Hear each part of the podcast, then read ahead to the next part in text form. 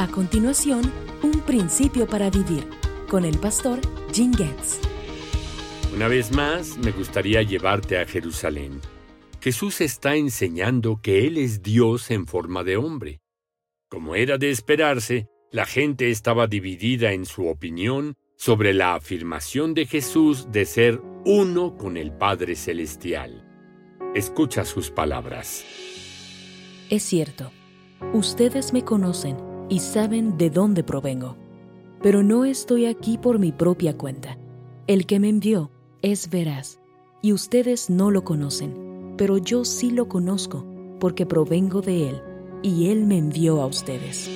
Algunos respondieron positivamente a la afirmación de Jesús de ser Dios. Sin embargo, la mayoría de ellos no expresó su opinión públicamente porque temían a los líderes religiosos. Nicodemo demostró este miedo.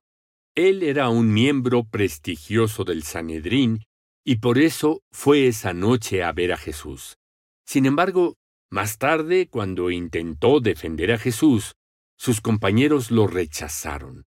Es evidente que en este momento Nicodemo decidió guardarse sus convicciones.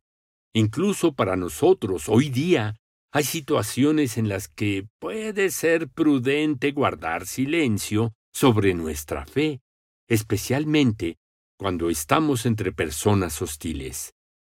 Pero, por otro lado, Recordemos a los apóstoles cuando concluyeron que no podían callar.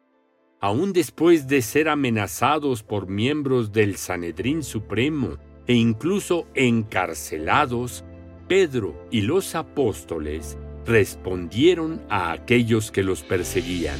Nosotros tenemos que obedecer a Dios antes que a cualquier autoridad humana. ¿Sí?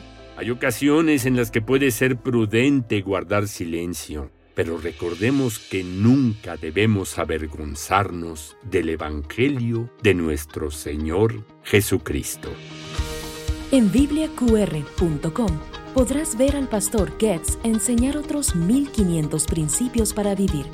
Ingresa a bibliaqr.com y disfruta de sus enseñanzas en video.